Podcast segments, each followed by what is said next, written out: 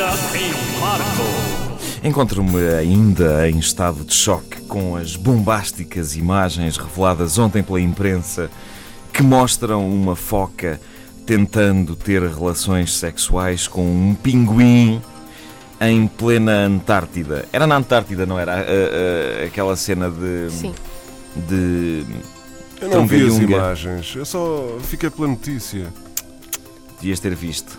São extremamente excitantes. Ah, não, não são nada, mas eu acho que a fotografia entra para a galeria das grandes imagens chocantes do milénio, juntando-se a outros grandes momentos visualmente puxadotes, como as cenas tórridas entre Teresa Guilherme e Jorge Corrula, numa recente novela da SIC.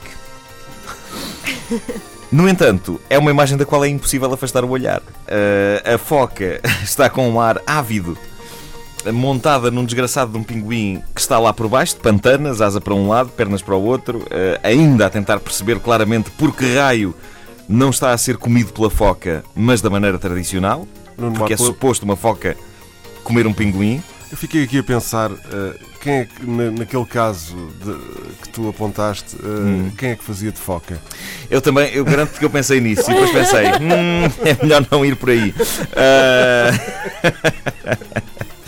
Mas, sinceramente, eu acho que o pinguim teria preferido isso. Teria preferido ah, ser comido da maneira tradicional que uma foca come um pinguim. Era mais bonito que a lenda do pinguim se espalhasse pelos outros pinguins, como a história do pinguim heróico que foi devorado por uma foca. Assim, com que cara é que o desgraçado do pinguim voltou para junto da sua colónia? Porque a notícia diz isso. A foca tentou manter relações com ele.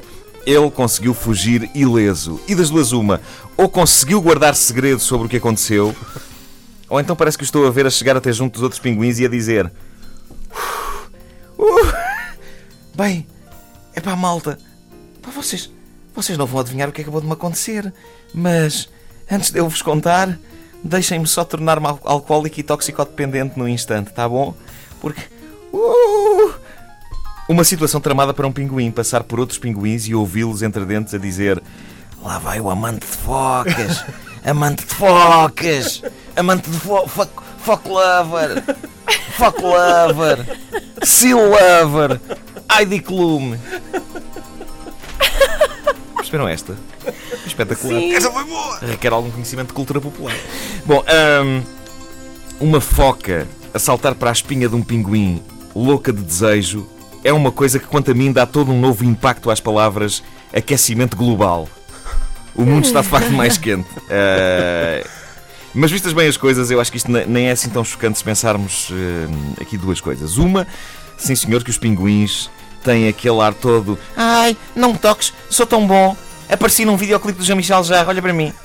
Mas são, são, das, eh, são das espécies mais malucas do reino animal. Eles são os únicos, para além de nós, que acreditam nas virtudes da prostituição. Falámos ontem disso, mas vale a pena expandir um pouco este tema, eh, porque isto é um dado clássico, é abordado há uns, desde há uns anos em, em jornais e revistas. Aqui há uns tempos, cientistas descobriram que algumas eh, pinguins fêmea fazem sexo mediante pagamento. Que pagamento? Pedras. Não são pedras preciosas, falo mesmo de calhaus, seixos, esse tipo de pedra, aos, eh, aos consumidores de prostituição que me ouvem. Eu sei que vocês são muitos. Um abraço para vocês. Ahm, Convém dizer que isto não funciona com a nossa espécie. A sério, não tentem pagar a uma prostituta com calhaus, porque eu, uma vez, um amigo meu, um amigo meu, ahm, que nunca tinha recorrido a esse tipo de serviços, achou que era uma, uma ótima ideia pôr em prática a lição dos pinguins.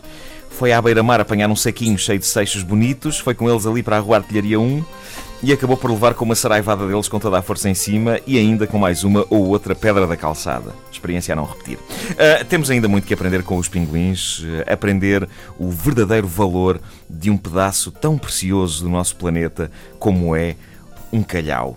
A outra ideia que faz com que se consiga relativizar esta coisa aparentemente tão pouco natural como uma foca a ter relações com um pinguim, que é suposto ser o, o alimento dela, é pensar que o que há mais por estas terras fora, em Portugal, por exemplo, são bonitas histórias de amor, por exemplo, entre homens e gado.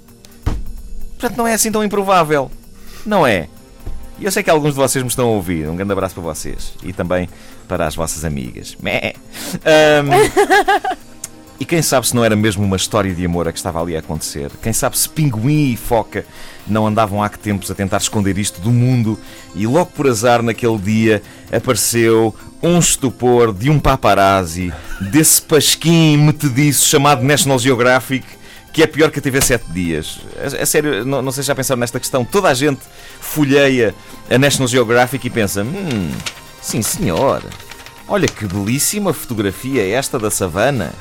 Olha que belíssimos leões aqui a copular um com o outro. É um magnífico bem, trabalho é? de fotografia. Agora, se pegarem na revista e a puserem em frente a um grupo de leões, de certeza que o que eles vão dizer é: Pessoal, olhem para isto! O Antunes tem uma amante! Ganda bronca! Ganda bronca! Não ouviram desde o início? Querem ouvir outra vez? Ouçam esta rubrica em podcast antena3.rtp.pt